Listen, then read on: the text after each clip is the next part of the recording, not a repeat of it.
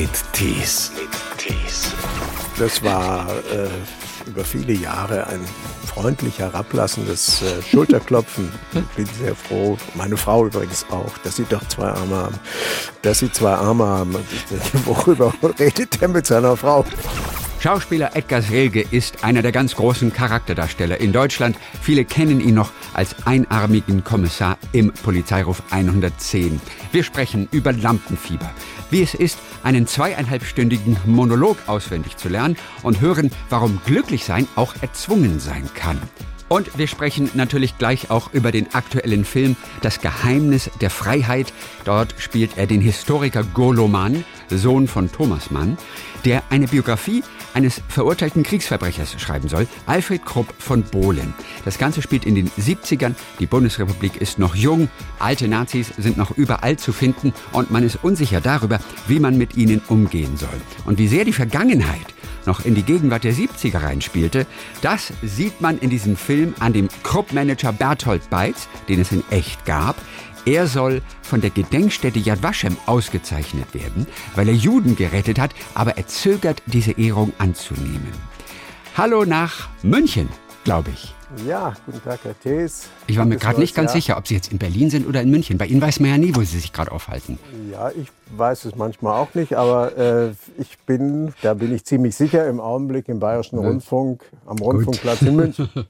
Ist Ihnen das wirklich schon mal passiert, dass Sie morgens aufgewacht sind? Also so zwischen den ganzen Theaterterminen in dieser Stadt. Und dann haben Sie ja, glaube ich, zwei Wohnsitze, Berlin und München. Dass Sie morgens mal aufgewacht sind und waren sich wirklich nicht ganz sicher, wo Ja, bin ich? ja Schon. das ist eigentlich immer so, dass man erst wissen muss, äh, also dass man eine kurze Orientierungsphase braucht, um Ja. zu wissen, ah, hier bin ich. Ja, Ja. das ist ganz in Ordnung. Das Leben eines Rockstars. Nein, bei weitem nicht. Wie haben Sie eigentlich Ihre 70er? Wie haben Sie die in Erinnerung? Was waren das für Sie für Jahre, die 70er? Sehr, ja, meine 70er waren sehr widersprüchliche Jahre. Also ich bin 68, 20 gewesen, habe mein Musikstudium in Wien abgebrochen, bin nach München gekommen und habe ein, in einem Agitprop-Theater mitgebracht, mitgearbeitet. Das hieß das Theater in der Marktlücke. Und das erste Stück, das wir selber geschrieben haben, hieß Revue Roter Schummel und war ein Stück über die Geschichte der SPD, wie die Geschichte im Lauf, wie die SPD im Laufe ihrer Geschichte immer mehr äh, ihre ursprünglichen Ideen über Bord wirft und eine Geschichte der Anpassung erlebt, Anpassung an die Macht bis hin zu den Notstandsgesetzen, von, ähm, die ja unter Willy Brandt äh, erlassen worden sind. Und das war damals gerade die Zeit. 69 muss das gewesen sein, als die Notstandsgesetze erlassen worden sind, wenn ich mich richtig erinnere. Und ja, in dieser Theatergruppe habe ich gearbeitet und nebenher studiert, soweit das möglich war, denn unsere Seminare, unsere Literaturseminare wurden damals äh, von den Roten Zellen äh, unsanft unterbrochen. Die marschierten einfach rein, äh, verdrängten den Professor oder den Dozenten von seinem Platz und erzählten uns was über Vietnam und über den Blödsinn, äh, dass wir uns da mit Literatur befassen und damit im Grunde genommen den amerikanischen äh, Imperialismus unterstützen. Und das haben wir uns auch alle angehört und sehr ernst genommen. Haben Sie, haben sich überzeugen lassen dann auch? nein, überzeugen lassen habe ich mich nicht. Ich habe schon meine, ich bin im Grunde genommen immer ein bisschen auch ein Streber gewesen. Ich habe meine, auf der einen Seite Agit-Prop-Theater gemacht und auf der anderen Seite schön meine Seminararbeiten zu Ende geschrieben und das waren meine 70er. Ich bin dann nach ähm, der Anfang der 70er, ich bin dann nach Dublin gegangen. Ich hatte ein Stipendium und bin äh, ans Trinity College gegangen und habe dann im Trinity College auch eigentlich Theater gemacht, statt zu studieren. Und das war ganz anders, weil es natürlich diese Auseinandersetzung, die wir hier in Deutschland hatten zwischen den 68ern und ihren Vätern, die wirklich etwas hatte von einem, ja, also was etwas sehr Grausames. Also die, die Väter waren schon in vielen Familien und für vielen 68er, für viele 68er die Hassfiguren. Also die Gegner, das muss man wirklich sagen. Eine vaterlose Gesellschaft ist da herangewachsen bei vielen. Das gab es eben in ähm, äh, Irland überhaupt nicht, in den angelsächsischen Ländern, weil äh, es einfach die Nazizeit bei denen nicht gegeben hat. Und weil man plötzlich selber als Deutscher merkte, dass man Teil äh, des Nationalsozialismus ist und äh, auch noch so wahrgenommen wird und äh, ein bisschen aufpassen muss, was man sagt. Welche Rolle hat denn, sag ich mal, auch die wirklich ja so populäre Rockmusik damals gespielt. Ich meine, Sie waren immerhin ein, ein Liebhaber der feinen Künste mit dem Musikstudium -hmm. in Wien dort. -hmm. Welche Rolle hat bei Ihnen, was weiß ich, Jimi Hendrix und wer alles groß war damals gespielt? Ja, das hat schon eine Rolle gespielt, aber für mich eine kleinere. Leider, muss ich sagen. Ich bin mit der ähm, Pop- und Rockmusik eigentlich erst durch meine Kinder und durch meine Frau dann wirklich in Berührung gekommen. Äh, es ist noch heute so, dass ich mir von denen äh, sagen lassen muss, was ich jetzt mal hören sollte. Ähm, und das mache ich auch. Ich habe nur überhaupt keine, mm, ich kann mit Ihnen schlecht darüber sprechen, weil die, ich mir diese Namen gar nicht mehr merken kann. Ich bin in der Rock- und Popmusik wirklich nicht zu Hause. Ich höre sie aber doch sehr viel mehr, als ich ähm, darüber reden könnte. Ja. Auch sehr gerne. Ich hätte gedacht, da kommt man damals in den 70ern eigentlich gar nicht vorbei. Nicht mal als Klassikstudent. Äh, ja, Aber geht schon. Doch, geht, geht schon. Geht schon, ja, ne? ja, Sie, äh, wer, wer klassische Musik wirklich mit allen Fasern in seiner Kindheit aufgesogen hat, äh, für den ist der Übergang zur Rock- und Popmusik nicht so leicht. Mhm. Man kann zwar wahrnehmen, dass das das Lebensgefühl äh, der eigenen Generation ist, aber trotzdem kommt diese Musik und nicht so schnell im ja, ich sage jetzt mal ganz pathetisch im Herzen mhm. an, wie die Musik, mit der man aufgewachsen ist. Das geht mir noch heute so. Es wird, gibt keinen keinen Popsong, keine, auch keine, keinen Rocksong, der äh, so dicht kommt wie, eine, wie, ein, wie ein Beethoven-Stück. Mhm. Das ist einfach mhm. so. Das muss ich selber konstatieren und mich dabei ein bisschen äh, ja, ich komme mir selber ein bisschen vor wie ein Saurier.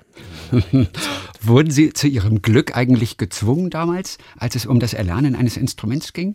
Nein, das, das kann man nicht. Es gibt ja beides. Ne? Ja, die, ja, die ja, einen wollen es unbedingt von sich aus und die anderen müssen und sind natürlich froh, dass sie es dann mal gemusst haben. Aber, aber freiwillig Nein. war es am Anfang nicht. Das war bei Ihnen ganz anders. Ne? Nee, das war bei mir nicht so. Ich habe das schon um mich herum haben alle Musik gemacht und äh, vor allem meine Eltern, mein Vater vor allem und meine mhm. Brüder auch. Einer ist äh, Cellist geworden, einer hat Geige studiert. Mhm. so. Ist also schon, und der andere hat auch sehr, sehr viel Musik gemacht. Also ist, jeder war mit sich beschäftigt, ja. Da musste mich niemand äh, zwingen, irgendetwas zu tun. Mein Vater hat vielleicht mal gesagt, du, ich zahle dir hier äh, teure Klavierstunden. Äh, ich möchte auch, dass du übst, weil sonst äh, zahle ich sie dir nicht. Ja, Aber weiter wäre es weiter wär's nicht gegangen. Mhm. Die Jugend war eine einigermaßen glückliche bei Ihnen, oder? Kann man so sagen. Oder nein, täusche ich mich? Oh, nein, war keiner. Okay, liege ich ja richtig würde daneben. Ich, würde ich, nein, das, das klang so harmonisch mit der ganzen Musik. Ja, das nein, das würde ich so nicht sagen. Das ist einfach differenzierter. Das ist äh, auch das Glück kann sehr anstrengend sein und auch die Harmonie kann etwas sein, dass man doch in der, der es auch nicht ohne Verbissenheit geht. Mhm. Wissen Sie, diese 50er, 60er Jahre muss man sich wirklich so vorstellen, auch von den von der älteren Generation her dass das jetzt endlich das sagen wir mal, das gute Leben losgeht. Ja, die, die, die, der Nationalsozialismus liegt hinter dieser Generation, also der Generation meiner Eltern. Die müssen erkennen, so geht es jedenfalls den meisten, dass sie sich schwer geirrt haben in ihren Idealen, in ihrer ganzen Ausrichtung. Und sie haben natürlich auch, das kommt dazu, fünf Jahre Krieg erlebt und dann fünf Jahre oder sechs Jahre Hunger erstmal. Und dann fängt langsam in den 50er Jahren so etwas an wie ein Wirtschaftswunder und so etwas wie Normalität. Und da sind die dann aber schon zwischen 40 und 50 und versuchen mhm. natürlich in dieser Zeit irgendwie alles nachzuholen, was man mhm. in einem Leben überhaupt nachholen kann und wollen auch alles richtig machen. Und plötzlich soll alles gut aussehen und soll, soll alles blitzen und blinken und soll es Optimismus geben und soll man lachen. Und das meine ich, das ist das, was auch sehr anstrengend ist. Und mhm. das nehme ich in meiner Jugend sehr stark wahr die, ähm, du hast doch, so wie Sie, Sie sagen, Sie haben doch sicher eine fröhliche Jugend gehabt oder eine schöne Jugend gehabt. Das, ähm, das ist ein Satz, den ich hundertmal oder noch viel öfter gehört habe und mhm. auch, äh, was auch von mir erwartet worden ist, als ich jung war. Und ich habe auch gedacht, das stimmt so, aber je älter ich werde und je länger ich darüber nachdenke und mich auch damit beschäftige, desto mehr merke ich, dass das eine große Anstrengung war, dieses mhm. Glück. Haben Sie dafür noch mal ein Beispiel, so aus dem Familienleben, wo Sie gesagt haben, man, man, man wollte natürlich auch, es musste auch alles positiv sein und diese Harmonie, die man einfach ja musste nach all diesen Zeiten, das kann auch anstrengend sein. Ja, das kann anstrengend sein. Wissen Sie, wenn, wenn, es, wenn es wirklich nur ums, ums äh, Musik üben, um das ständige Trainieren, so doch zu äh, sein Musikinstrument äh, handhaben zu können wie ein Profi, wenn es nebenher darum geht, das zu lesen, das gelesen zu haben, mhm. den Roman von Thomas Mann und jenen von Thomas Mann zu lesen, gelesen zu haben, dann äh, äh, bewegt man sich in einer so in einer bürgerlichen Kunstblase und verliert ein bisschen ja auch den Kontakt zur Wirklichkeit und vor allem finde ich, äh, das betrifft sicher äh, die ganzen 50er und 60er Jahre, äh, man verliert äh, die Fähigkeit, einfach mal gar nichts zu tun und die Dinge schleifen zu lassen und liegen zu lassen und auch der, dem eigenen Missmut oder auch der eigenen Depression einen, einen, einen, einen Raum zu geben. Das sind ja alles Dinge, die da sind und die nur schlimmer werden, wenn sie nicht da sein dürfen. Ja. Es zu verlernen, nichts zu tun, das trifft eigentlich auch auf die heutige Zeit ein bisschen zu. Ne? Wir haben auch Angst eigentlich, mal nichts zu tun. Ja, wir, wir müssen ja immer machen an, an tausend Fronten gleichzeitig. Ja, ja, ja, es geht voran und voran. Also insofern, das haben wir eigentlich heutzutage gemeinsam mit diesen 50er, 60er Jahren. Ja, absolut. Das würde ich auch so sehen. Ihr Vater, das weiß ich, war ja äh, Gefängnisdirektor, also Jugendgefängnisdirektor. Mhm. Das Gefängnis war, glaube ich, gleich nebenan. Mhm. Wie sehr hat Sie das geprägt, diese Parallelwelt, die eigentlich dann nebenan existierte? Ja, das äh, hat mich natürlich geprägt. Das ist ja klar. Die Umgebung, in der man aufwächst, prägt einen. Die Mauer ist immer da, die ist immer sichtbar. Die Strafgefangenen sind immer sichtbar. Wir waren hm, mehrmals im Jahr bei uns zu Hauskonzerten. Mhm. Und zwar richtig, äh, also viele, 60, 70 Mann hoch. Und, als Zuschauer. Äh, als, als Zuhörer. Ja. Und, ähm, das fand dann auch nicht im Gefängnis statt. Nein, nein. Das fand nein, bei nein, Ihnen zu Hause uns, statt. Das fand bei uns in, zu Hause statt. Und ja. äh, ich weiß nicht, die ganze Familie, die ganze Lebensstruktur war geprägt vom Gefängnis. Die haben unsere Möbel hergestellt, die haben unser Gemüse angebaut, die haben unseren Garten äh, äh, bearbeitet und, und lebenswert gemacht. Und wir sind natürlich auch viel im Gefängnis gewesen. Ich habe da auch Theater gespielt in der mhm. Gefängnistheatergruppe als also vor dem Stimmbruch noch. Auch Gottesdienste. Mein Bruder hat da Orgel gespielt. Ein Weihnachtsgottesdienst, den sie einmal mit Strafgefangenen erlebt haben in der Zeit, wenn die Stille Nacht, Heilige Nacht singen oder Odo Fröhliche. Das vergessen sie ihr Leben nicht. Das hat eine wirklich elementare Gewalt äh, und sie wissen dann auch, was Gefängnis was Gefängnis heißt, ja, also mhm. was sich da an Gefühlen staut, was nicht raus darf und sich dann plötzlich in solchen Weihnachtsliedern entlädt. Mhm. Sie haben Theater gespielt dort mit denen. Das war das allererste Mal wahrscheinlich, ne? Sie waren ja sehr ja, jung ja, ja, vor, dem Stimmbruch. Inwiefern ist da so ein Funke übergesprungen, dass das auch später tatsächlich mal ein Berufswunsch wird? Ich glaube gar nicht. Nee, das wurde, glaub, wurde nicht da gesät. Nein, das, das ist, wurde nicht Es klingt natürlich so ganz toll. Ja, damals es wurde es gesät, aber ja, ja, nein, das hatte damit noch nichts zu tun. Nein, es, was vielleicht ähm, gesät wurde, ist, dass äh, überhaupt Theater und Gefängnis einen, einen äh, großen Zusammenhang hat. Dass äh, Theater immer passiert, auch als Akt der Befreiung.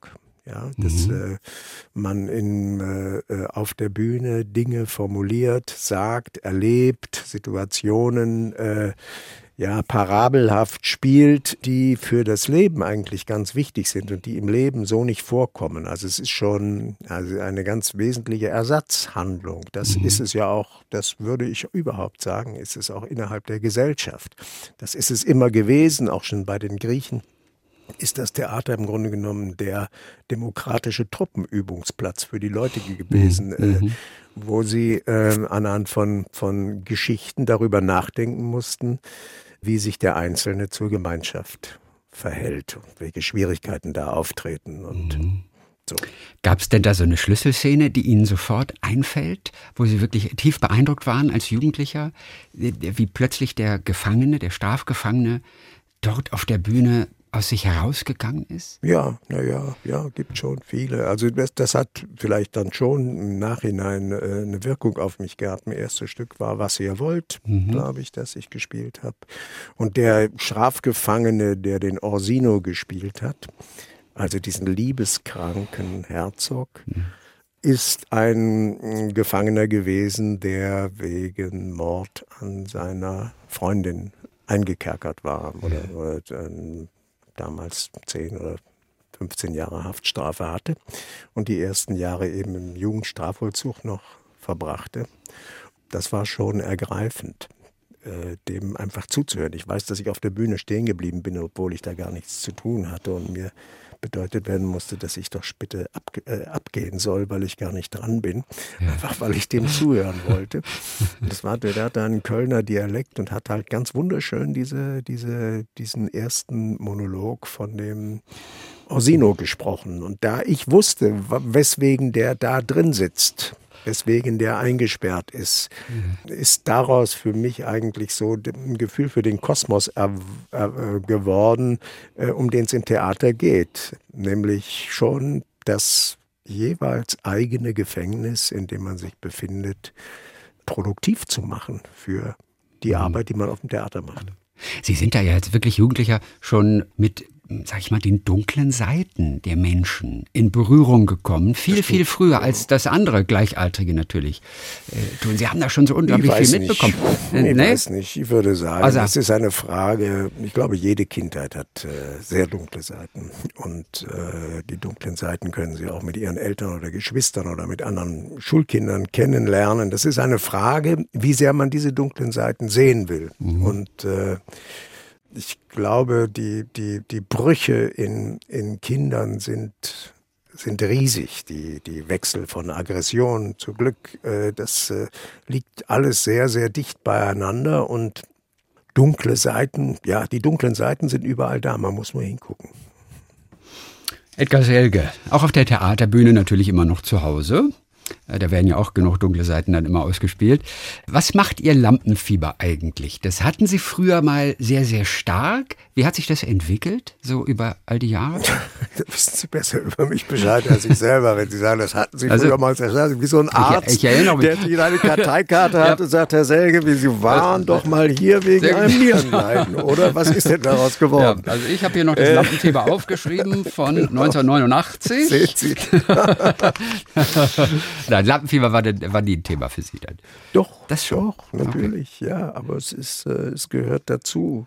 Es ist doch. Äh, ja, Warum denkt, entsteht nur, Lampenfieber? Warum entsteht Lampenfieber? Lampenfieber entsteht, wenn man sich wirklich äh, auf das Jetzt, auf die, auf den Moment, in dem man lebt, einlässt und ohne, äh, ja, ohne Netz und doppelten Boden lebt wenn man sich der Spontanität anvertraut. Also was Positives eigentlich. Das hat ja nichts ja, mit Angst zu tun, oder? Das hat, davor haben wir Angst. Davor haben wir Menschen alle Angst. Wir wollen alle gesichert reden, gesichert leben. Wir wollen wissen, wer als nächstes zur Tür reinkommt.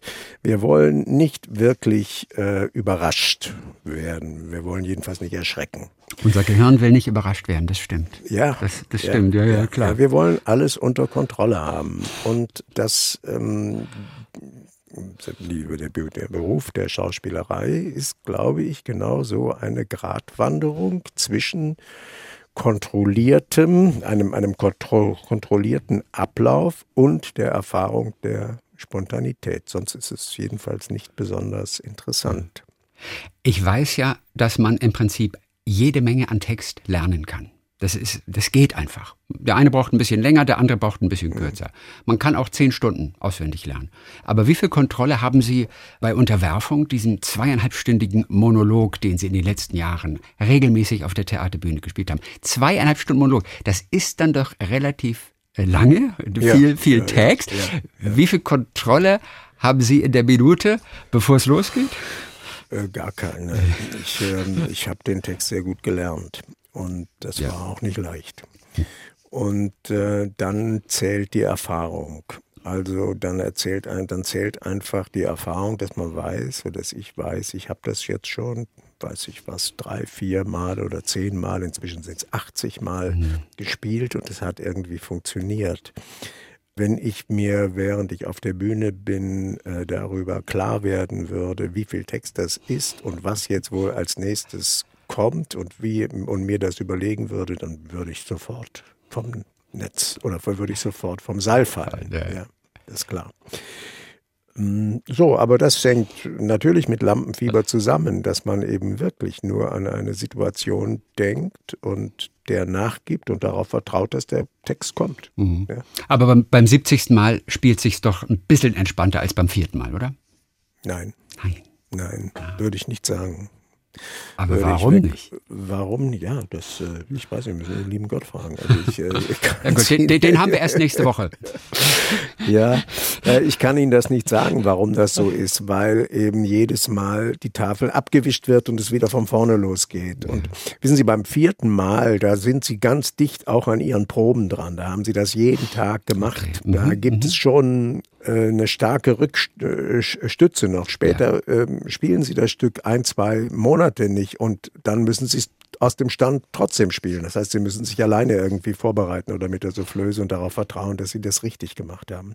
Jetzt werde ich das im März wieder aufnehmen, dann habe ich das ein Jahr lang nicht gespielt. Ja. Mhm. Ich bin neulich mal, äh, äh, es hat mich ganz verstört. Es verstört mich immer noch, dieser Gedanke. ich bin neulich mal, habe ich mir das Manuskript rausgezogen und habe einfach so eine Seite mir angeguckt und habe gedacht, ach na ja, wenn ich drauf gucke, kommt es eigentlich mhm. relativ schnell wieder.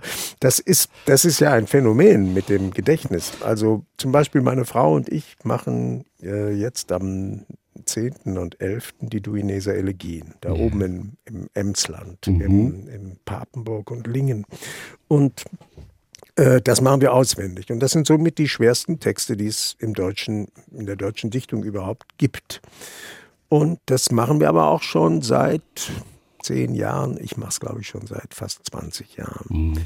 Und das haben wir jetzt auch, glaube ich, anderthalb Jahre nicht gemacht. Das letzte Mal hier in der Akademie der Künste in der mhm. Bayerischen in München. Und trotzdem, wenn man, und wenn ich mich jetzt ohne auf den Text zu gucken fragen würde, wie ist der Satz, da wäre nichts, da käme gar nichts. In dem Augenblick aber, wo man auf den Text guckt, kommt es schlagartig wieder mhm. und es ist ja fast perfekt da. Ja. Und das finde ich ist ein Phänomen, am, äh, äh, wie, wie einfach das Hirn mit dem Erinnern umgeht. Es ist irgendwo im Kopf vorhanden. Ja, es ist vorhanden, es aber ist Sie vorhanden. wissen nicht ja, wo. Sie wissen nicht wo. Und den, den, Weg müssen Sie schön vorher wieder freiräumen. So. Edgar Selge, hier in SWR 3, den viele natürlich auch als ehemaligen äh, Polizeiruf 110 Kommissar Jürgen Tauber kennen, der mit dem einen Arm. Wie viele Menschen waren auf der Straße überrascht, dass sie doch zwei Arme haben? Ja, das war äh, über viele Jahre ein ständiger, also, okay. äh, äh, wie soll ich sagen, freundlich herablassendes äh, Schulterklopfen. Ich bin sehr froh, meine Frau übrigens auch, dass sie doch zwei Arme haben. Äh, wie Ihre Frau? Nein, dass äh, Menschen, wildfremde Menschen auf einen zukommen, äh, auf die Schulter klopfen und sagen, ich ja. bin sehr froh, meine Frau übrigens auch, so. äh, dass sie zwei Arme haben. Worüber redet der mit seiner Frau? Äh, ja, das ist so. Das, hat, das ist offensichtlich ein Aufhänger, um einen Kontakt zu knüpfen. Inzwischen ist das aber schon besser geworden, denn ich spiele das ja. nun seit zehn Jahren nicht mehr. Nein. Der Jürgen Tauber. Kommen wir zu dem Film, den es jetzt noch in der ARD Mediathek zu sehen gibt. Das Geheimnis der Freiheit. Sie spielen in diesem Film einen bekannten, den großen Historiker Golo Mann, der eine Biografie schreiben soll des verurteilten Kriegsverbrechers Alfred Krupp von Bohlen. Ähm, er bekommt diesen Auftrag von Bertolt Beitz, diesem Krupp-Manager, der jetzt diesen Namen Krupp mal wieder in ein gutes Licht rücken möchte in mhm. dieser Zeit. Die Bundesrepublik ist noch jung. Eine echte Figur. Goloman, der Sohn von Thomas Mann. Was mhm. haben Sie denn vom echten Goloman in Ihr Spiel eingebracht? Naja, das weiß ich nicht. Äh, das passiert ja eher intuitiv. Ich habe mich mit Goloman beschäftigt. Ich habe äh, Golomans Wallenstein gelesen, 2000, als ich hier in München Wallenstein gespielt habe, mhm. mit als Vorbereitung. Ich fand das eine außergewöhnlich spannend zu lesende Biografie. Der Goloman interessiert sich ja sehr für Personen, für Individuen, ist auch der Auffassung, dass Männer Geschichte machen und nicht nur Systeme Geschichte machen. Und die Verbindung äh, zwischen seiner Beobachtung am Individuum, sein Interesse an anderen Menschen und gleichzeitig äh, sein Interesse an Zeitverläufen, also an historischen Zeitverläufen, das macht ihn so zu einem geborenen Biografen. Deswegen ist er mhm. sehr interessant zu lesen. Was fanden Sie denn an diesem Goloman am interessantesten an dieser Figur? Hm, ich glaube, mir gefällt an Goloman am besten, dass der wie nicht angekommen ist in seinem eigenen Leben. Das klingt jetzt mhm. komisch, als sei das etwas Erstrebenswertes. Das meine ich natürlich nicht, aber das rührt einen und das ähm, äh, ja, das weckt auch sofort mein Interesse. Der ist wie ein ewig Reisender in seinem eigenen Leben. Er hat ja kein leichtes Leben gehabt, das dann, ähm, also eigentlich hat er ein bevorzugtes Leben gehabt in einer prominenten, wohlhabenden Familie, Halbjude. Er konnte rechtzeitig emigrieren. Er hat ja dann äh, auch gegen Deutschland gekämpft, sehr früh, in der, erst in der tschechischen Armee, dann bei den Briten und bei den Amerikanern. Und trotzdem ist er den Schatten seines Vaters nicht losgeworden und auch nicht den Schatten der älteren Geschwister, also besonders Klaus Mann und mhm. Erika Mann. Und äh, er hat, glaube ich, ganz schwierige Jugendzeit auch gehabt, war ein schlechter Schüler, hat große Depressionen gehabt während der mhm. Schulzeit, war in Behandlung, musste teilweise aus der Schule raus. Was auch damit zusammenhängt, dass er sehr früh gespürt hat, dass er homosexuell ist. Ist ja eine sagen wir mal, eine, eine, ähm, ja, eine Disposition, die in dieser mhm. Familie Mann überhaupt sehr stark zu Hause ist. Und äh, er hat sich zu seiner Homosexualität nie bekannt. Das heißt, er ist auch da irgendwie nicht angekommen mhm. in seiner Sexualität, wenn man das so sagen kann. Und er lebt äh, nach dem Tod seines Vaters mit seiner Mutter in Zürich. Seine Mutter hat bereits äh, Alzheimer und äh, das ist auch kein sehr erfreuliches Leben, so dass er gerne viel unterwegs ist, viel bei Freunden unterwegs ist und auch wohl deshalb diesen Auftrag, diese Biografie zu schreiben von Beitz annimmt, mhm. damit sie ihn einfach mal rausbringt aus äh, seinem Zimmerchen da in, am Zürichsee.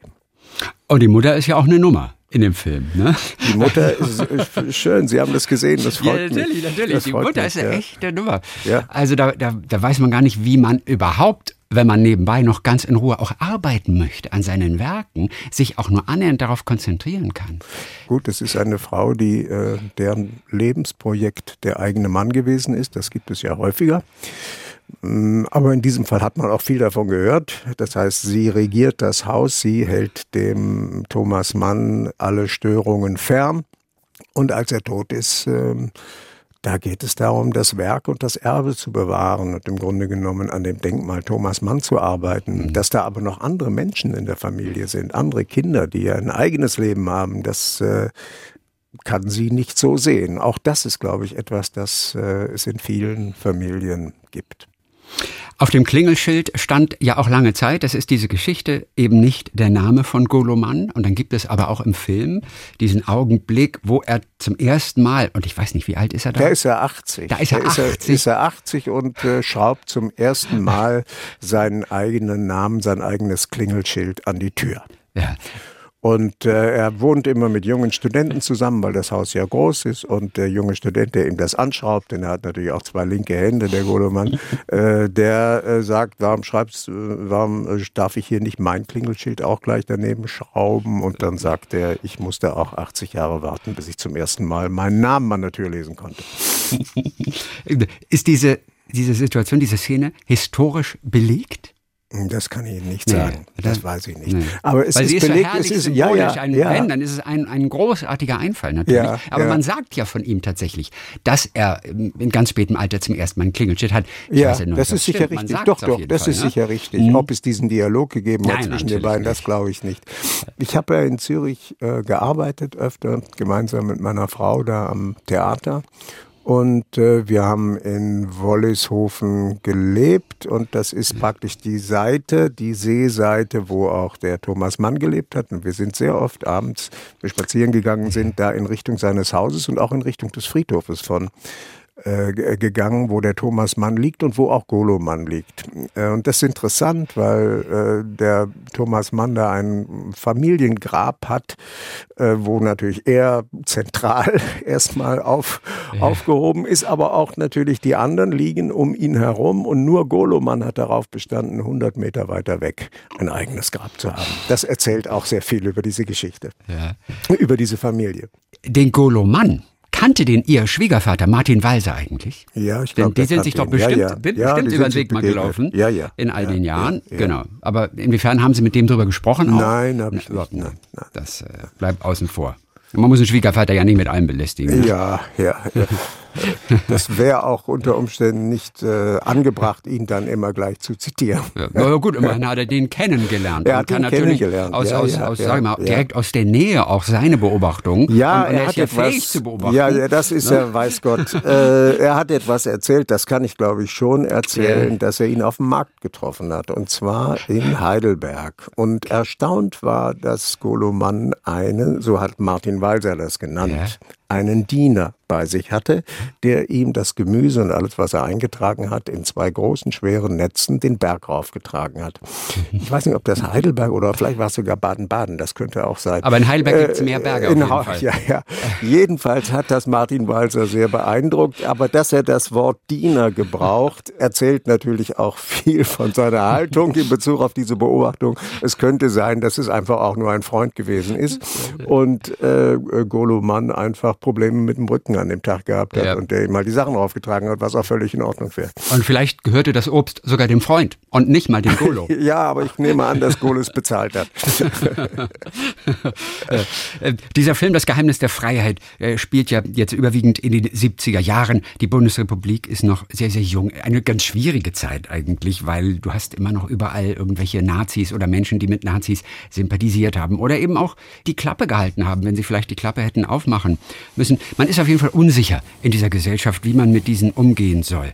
Was haben denn Ihre Eltern, und es ist ja auch die Generation, was haben die Ihnen damals erzählt? Was haben Sie von denen erfahren über dieses Lebensgefühl, mit der Situation umzugehen? Naja, was Sie erzählt haben, ist vielleicht gar nicht so sehr das, was ihrer Wirklichkeit entsprochen hat. Das ist wirklich ähm, sehr schwierig und sehr kompliziert und das macht diesen Film, finde ich, auch zu einem wertvollen Film äh, im, im äh, deutschen Fernsehprogramm.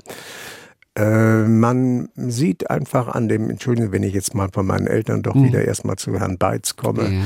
Ähm, der Herr Beitz hat in den Juden, und das ist unwidersprochen, legbar so gewesen in den Ölfeldern von Galizien, also das ist die heutige Ukraine, Weißrussland, vielen, vielen Juden das Leben gerettet. Er hat vielen Juden äh, fiktive Arbeitsplätze verschafft und gesagt, die brauche ich. Und als er das nicht mehr machen konnte, als die sind ihm auch auf die Schliche gekommen, hat er ihnen äh, im rechten Zeitpunkt gesagt, äh, wann sie abhauen müssen, wo sie mhm. hingehen müssen, äh, auch hat versucht, ihnen Pässe zu besorgen und so weiter. Er hat also sein Leben tatsächlich riskiert, seine Frau genauso, um vielen Juden das Leben zu retten. Und trotzdem ist er selber, äh, hat er gearbeitet in der Nazi-Maschinerie, in, diese, in diesem äh, Wirtschaftszweig, in dieser totalen Ausbeutung dieses Galizien. Diese Ölfelder müssen entsetzlich ausgesehen haben. Das war eine Umweltverwüstung, das kann man sich gar nicht mhm. vorstellen. Und nach dem Krieg hat der Beiz sofort mit den ehemaligen alten Nazis, die waren, waren natürlich auch die, die da waren, wieder seine Verbindungen geknüpft und äh, einen eigenen Betrieb aufgebaut und ist dann gerne auch zu Krupp gegangen, der ihm angeboten hat, sein Generalbevollmächtigter zu werden auf Lebenszeit und setzt sich ein für diesen Betrieb, der Rüstungsgüter hergestellt hat und ja, und äh, Krupp ist ein verurteilter Kriegsverbrecher und er versucht, diesen Krupp auch zu schützen und reinzuwaschen. Und das ist ja ein großer Widerspruch in einem Leben. Und ich glaube, mit diesem Widerspruch, und jetzt komme ich wieder auf meine Eltern, müssen mhm. eben alle Menschen oder sehr viele Menschen aus dieser Zeit leben, dass sie äh, sehr wohl gewusst haben, dass sie sich in einem verbrecherischen Regime bewegen, dass sie ihre Gesellschaft äh, die Struktur eines Verbrecherclans bekommen hat in der Nazizeit und dass sie trotzdem hinterher mit denselben Menschen und in einem anderen System, das sie dann demokratisch nennen, wie geläutert weitermachen, ohne jemals diesen Prozess der Läuterung überhaupt eingegangen zu sein oder, oder ohne den wirklich zu, zu reflektiert zu haben. Das ist einer der großen Widersprüche, die unser Land, unsere Bundesrepublik ausmachen und die waren eben auch in den 70er Jahren noch nicht gelöst, sondern sind da erst angestoßen worden. Natürlich im Wesentlichen auch von den 68ern, mhm. also von den Kindern. Edgar Selge, dann Dankeschön für heute. Jetzt im Fernsehen zu sehen und dann natürlich auch noch in der ARD Mediathek. Das Geheimnis der Freiheit, da spielen Sie den großen Historiker Golo Mann, den Sohn von Thomas Mann, der eine Biografie schreiben soll eines verurteilten Kriegsverbrechers, nämlich Alfred Krupp von Bohlen. Das Geheimnis der Freiheit. Dankeschön für heute. Ich danke Ihnen, Herr Thees. Ja. Viele Grüße nach München und bis bald wieder. Auf Wiedersehen, Herr Thees. Mit Tees.